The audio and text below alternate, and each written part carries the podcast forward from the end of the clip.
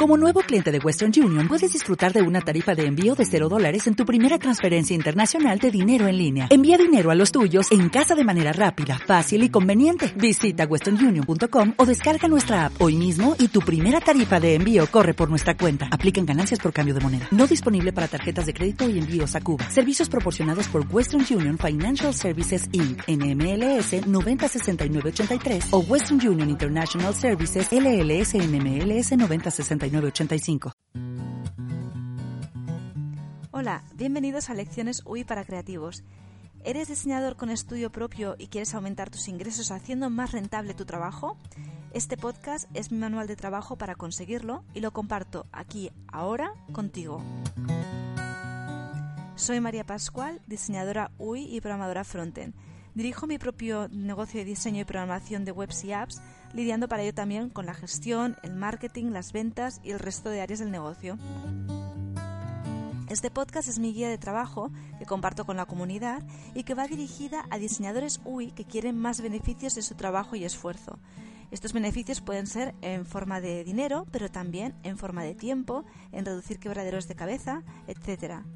Y para esto hablaré siempre de la forma más amena, próxima y útil para ti, con el objetivo de que te sea más fácil y viable descubrir cómo rentabilizar más tu estudio y diseño, tus proyectos, y por tanto aumentar tus beneficios y reducir tus frustraciones para conseguirlo.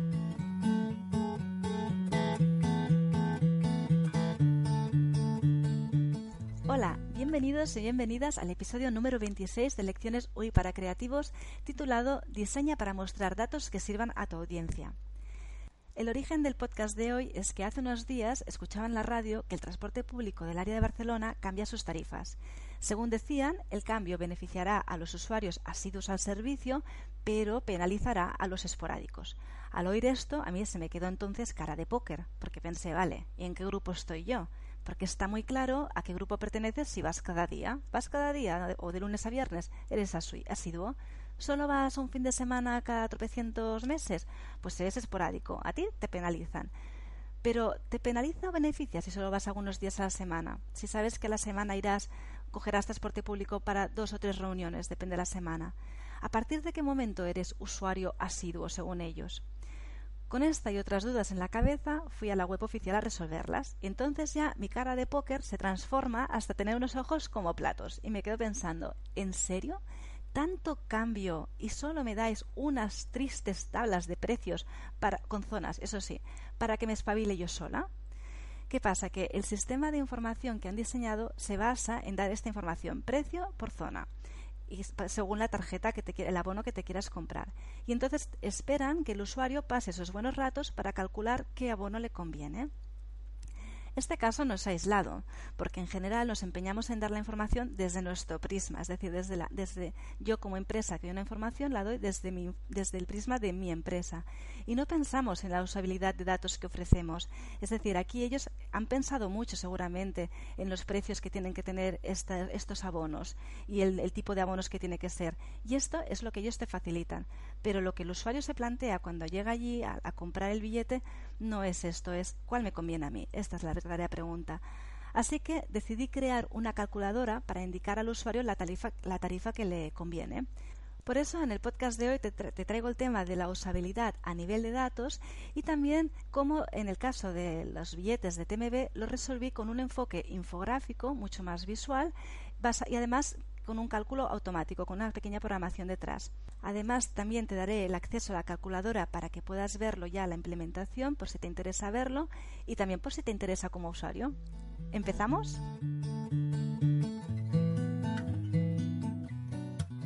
El episodio de hoy está dividido en dos secciones. En la primera parte hablaremos de la usabilidad de datos. Hoy daremos sobre todo lo que son unas primeras pinceladas, aunque no descarto en el futuro crear más eh, podcasts sobre este tema porque es muy interesante y da mucho de sí.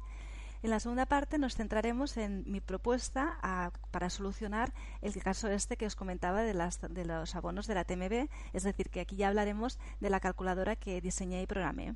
Bien, empecemos por la primera parte. Vamos a hablar ahora de la usabilidad ¿no? de los datos, pensando en la situación actual.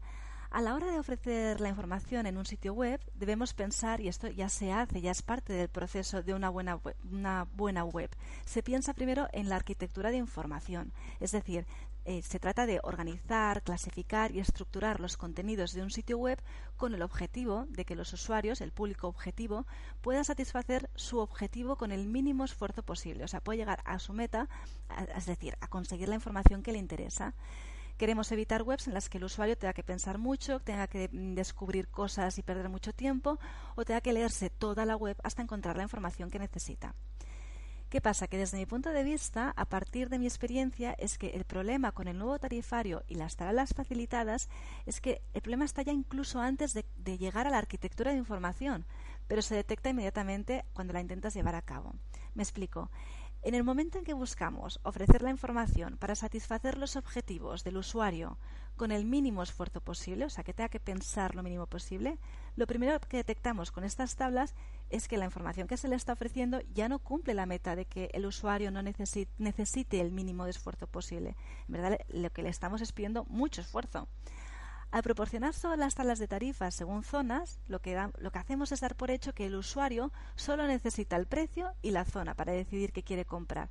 Es decir, que según ellos, según los que han diseñado esto, cuando yo como usuaria voy a la estación, pienso, pues mira, tres billetes para dos zonas, pues con esto ya tengo suficiente.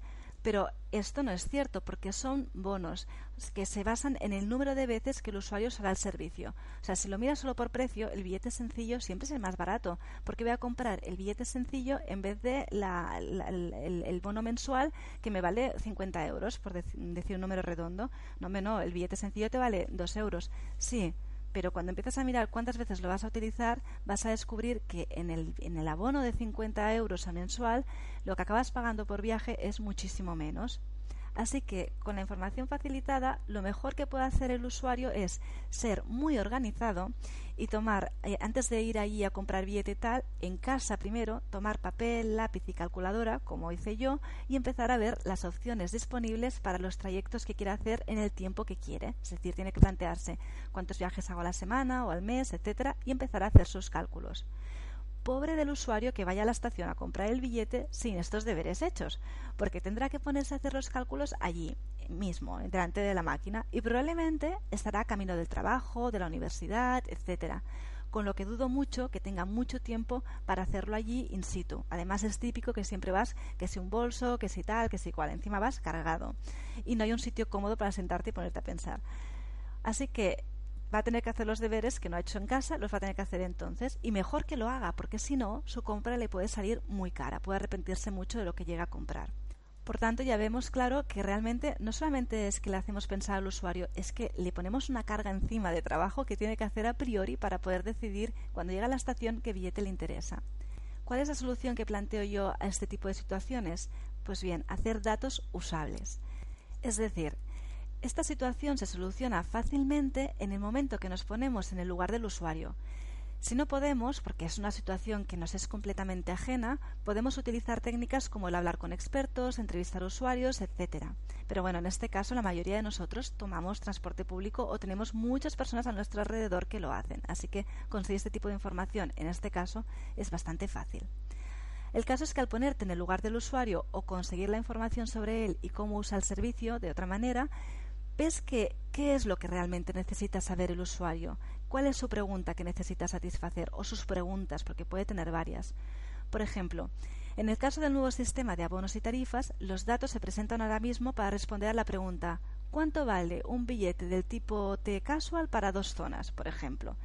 Pero yo no voy con esta pregunta, es decir, yo no voy con esta pregunta a la estación. Ningún usuario se levanta de la cama por la mañana con este tipo de preguntas en mente. Lo que las personas usuarias del servicio realmente se preguntan es ¿qué abono me interesa a mí en mis circunstancias? Si te fijas, lo que he hecho es buscar las preguntas que el usuario real tiene en mente e intentar responderlas a hacer la calculadora. De esta manera, transformamos los datos que hasta ahora son simples datos en sí, es decir, información inútil para, para cualquiera, excepto para los que tienen que fijar los precios. Ahí ellos sí que les será útil. Pero para el resto de mortales que utilizamos el, servicio no nos es útil. Y lo transformamos en información relevante y útil para el usuario. Para mí es como si metiéramos los datos en una coctelera, los juntáramos, combináramos, etcétera, y luego los exprimiéramos para exprimiéramos ese resultado para obtener la información con valor para el usuario. Con todo esto en mente es cuando ya decidí crear la, la calculadora. Hice un primer intento, debo decirlo, de, que fuera no algo con programación, sino gráficamente, simplemente, o sea, infografías estáticas, pero la, casuística es tan, tan bestia que la infografía no se acabaría nunca. Eran mm, gráficos y gráficos y gráficos mostrando casos distintos. Por eso llegué a la conclusión de que tenía que ser algo más dinámico y que se pudiera calcular automáticamente. Y dicho esto, llegamos a la segunda parte del podcast de hoy, que ya es el caso práctico, el de la calculadora del bono TMB. El objetivo de esta calculadora es calcular cuál es el bono más conveniente para el usuario, puesto que esto es lo que él necesita resolver, como decíamos antes. Para ello, la calculadora se basa en combinar la información de las tablas con la información de la situación particular del usuario.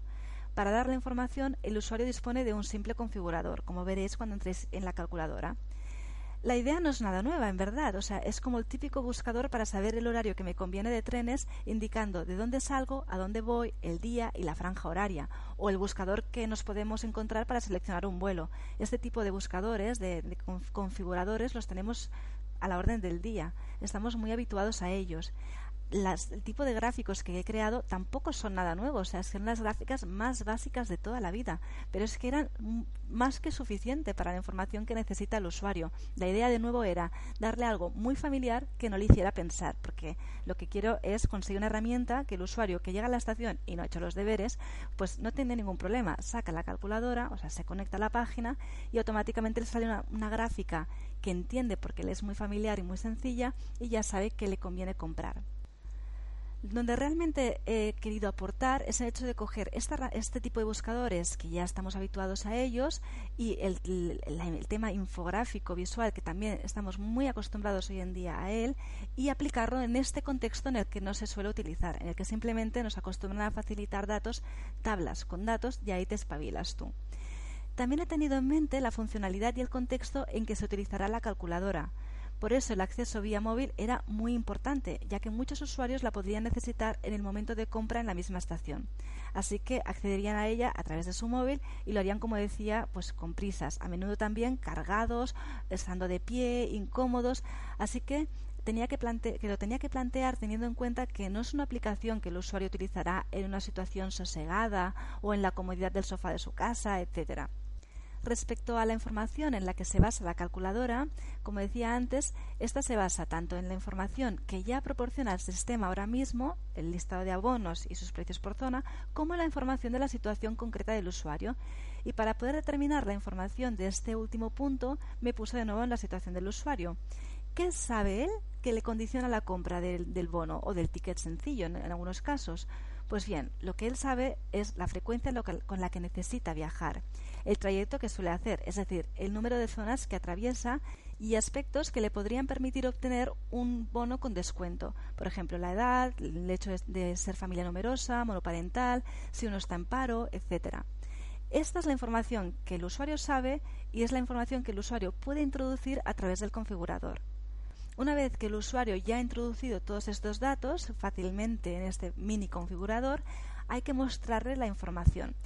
¿Y qué mejor manera que hacerlo gráficamente?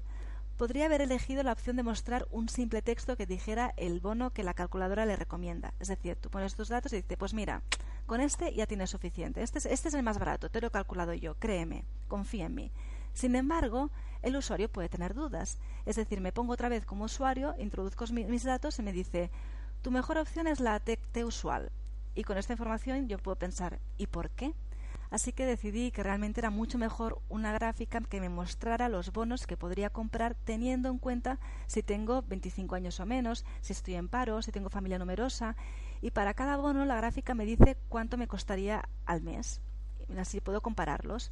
Además, añadí también una segunda gráfica que lo que te dice es, si compras, por ejemplo, yo digo, pues yo voy a ir a la universidad o voy a ir a trabajar y este es mi trayecto cada día, ¿no? Y me dice, pues mira, al mes te vale tanto. Y me dice, pues con este billete te vale tanto, con este otro bono te vale tanto, con este otro bono te vale tanto. Y entonces la segunda gráfica me dice, pues en, en, 12 meses, es decir, en un año, te irías gastando esto. Así me permite ver, ostras, pues si yo esto tengo que hacerlo nueve meses, a los nueve meses, ¿cuánto me habré gastado si he comprado billetes sencillos, si he comprado eh, la mensual o si he comprado la, la usual? O sea, perdón, si he comprado la usual o la casual. Y así puedes ir comparando, viendo las diferentes tarjetas, pues ostras, con esta al cabo del año me he gastado 1.000 euros, en, en 12 meses me habré gastado 1.000 euros en transporte, mientras que con esta otra me habré gastado 800, por ejemplo. De esta, de esta manera, la calculadora me dice la opción más conveniente, pero yo misma puedo compararlas también. Así tengo la información completa y puedo responder a más preguntas que pueda hacerme. Llegamos ahora ya finalmente al acceso a la calculadora. Puedes acceder a ella si quieres y ver tú mismo o misma la solución que más te conviene o ver el planteamiento gráfico que he hecho. Solo tienes que entrar en el episodio 26 de Lecciones UI para Creativos. Por cierto, la calculadora actual sería como la, la fase beta, la inicial. Em, la versión actual ya funciona y da toda la información, pero puede que en la próxima semana aún haga algún cambio más para mejorar la usabilidad o ofrecer alguna información o funcionalidad nueva. Incluso si vosotros queréis proponer cosas, decís, oye María, yo creo que sea muy interesante esto o aportar lo otro, esta información como usuaria del transporte público también me interesa, pues también podría mirar de introducirla y así conseguiríamos aún una herramienta más útil entre todos. La verdad es que la he hecho en tiempo récord para que esté disponible lo antes posible para los usuarios que ya tienen el dilema de qué nuevo abono comprar de aquí a nada. Pero claro, en tiempo récord pues hay cosas que he tenido que dejar de lado. Por eso estoy especialmente abierta a cualquier sugerencia que tengáis, etcétera. Y yo por mi parte, si encuentro más cosas que pueden mejorar realmente esta herramienta, pues también las iré aplicando.